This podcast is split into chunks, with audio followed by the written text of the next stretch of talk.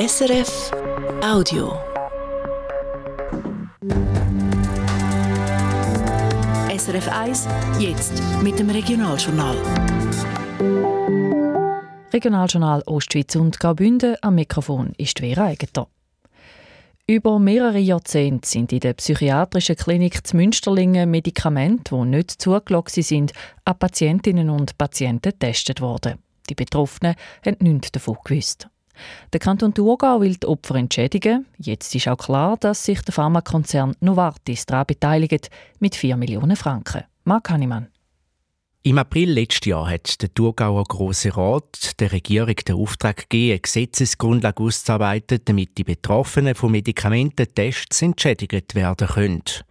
Heute hat die Regierung den Gesetzesvorschlag vorgestellt. Personen, die von Medikamententests betroffen sind, sollen das Gesuch stellen Ist der Fall in der Akte drin, gibt es einen Solidaritätsbeitrag von 25.000 Franken.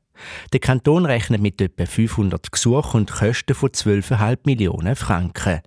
4 Millionen davon übernimmt der Pharmakonzern Novartis. Der Rest kommt vom Kanton aus Fonds, es nicht mehr braucht und wird mit Staatsmitteln finanziert. Wenn weniger Gesuche gestellt werden, soll Novartis maximal 50 Prozent zahlen.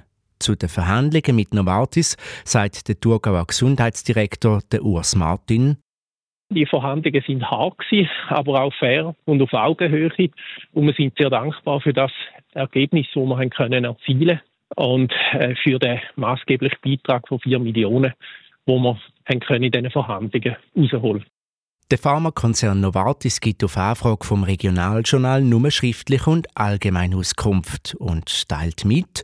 Wir freuen sich über die Einigung mit dem Kanton Thurgau und tägen sich freiwillig und ausnahmsweise daran beteiligen.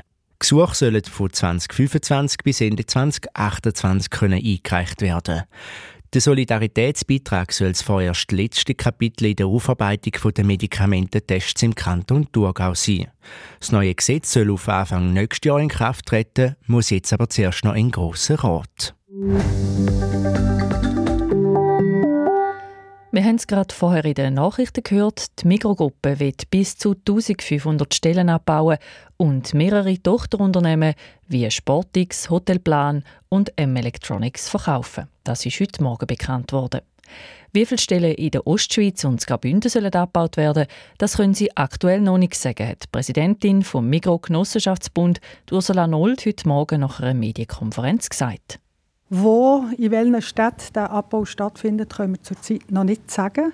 Das Einzige, was wir sagen können, ist, dass wir die Mitarbeitenden auf dem Weg sorgfältig werden begleiten Auch eine Rolle bei der Entscheidung, wo wie viele Stellen abgebaut werden sollen, sie gibt Logistik, betont Ursula Nold. Sechs Gebiete, Zappenzell Ausserrhoden, sind besonders für sogenannte Grosswindkraftanlagen geeignet. Zu dem Schluss kommt die Ausserrhoder Regierung, wo jetzt die entsprechende Anpassung im kantonalen Richtplan in die öffentliche Mitwirkung gibt. Christian Massina.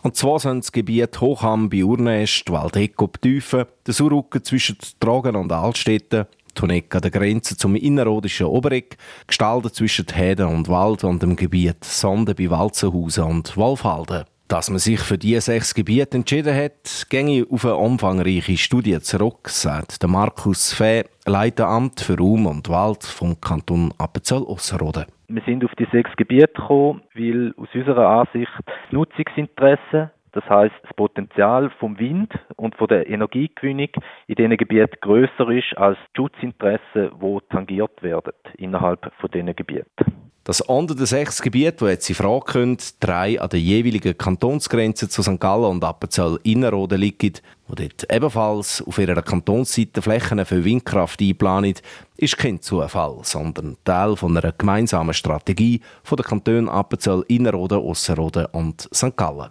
Kantone haben sich koordiniert in dieser Frage und Ziel ist natürlich, dass man möglichst grosse Gebiete kann bezeichnen kann, dass man Gebiete kann konzentrieren kann. Das entspricht auch dem Konzept vom Bund, wo da explizit so den Kantonen empfiehlt, um auch eben den landschaftlichen Eingriff möglichst zu reduzieren. Zu der Mitwirkung, wo sich jetzt auch die Bevölkerung soll können ein Bild von den sechs möglichen Standorten machen hat der Kanton Appenzell Ausserrhoden auf der Internetseite ausführliche Beschreibungen zu jedem einzelnen Gebiet aufgeschaltet. Dazu gibt es zwei Informationsveranstaltungen, wo laut dem Kanton nicht nur Vor- und Nachteile, sondern auch kritische Stimmen sollen einen Platz bekommen. Das Mitwirkungsverfahren startet nächsten Montag und geht bis Ende April.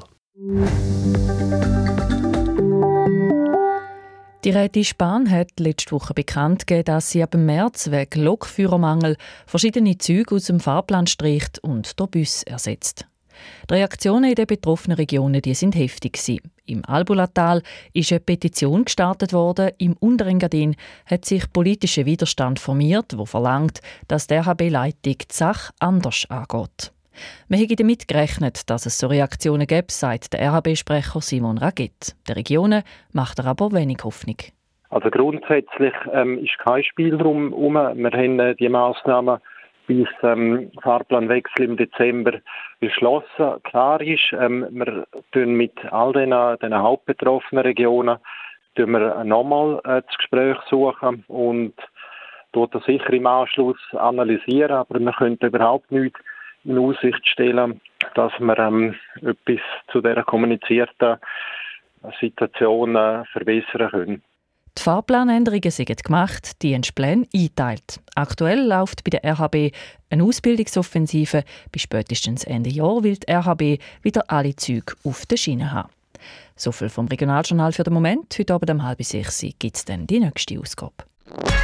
Das war ein Podcast von SRF.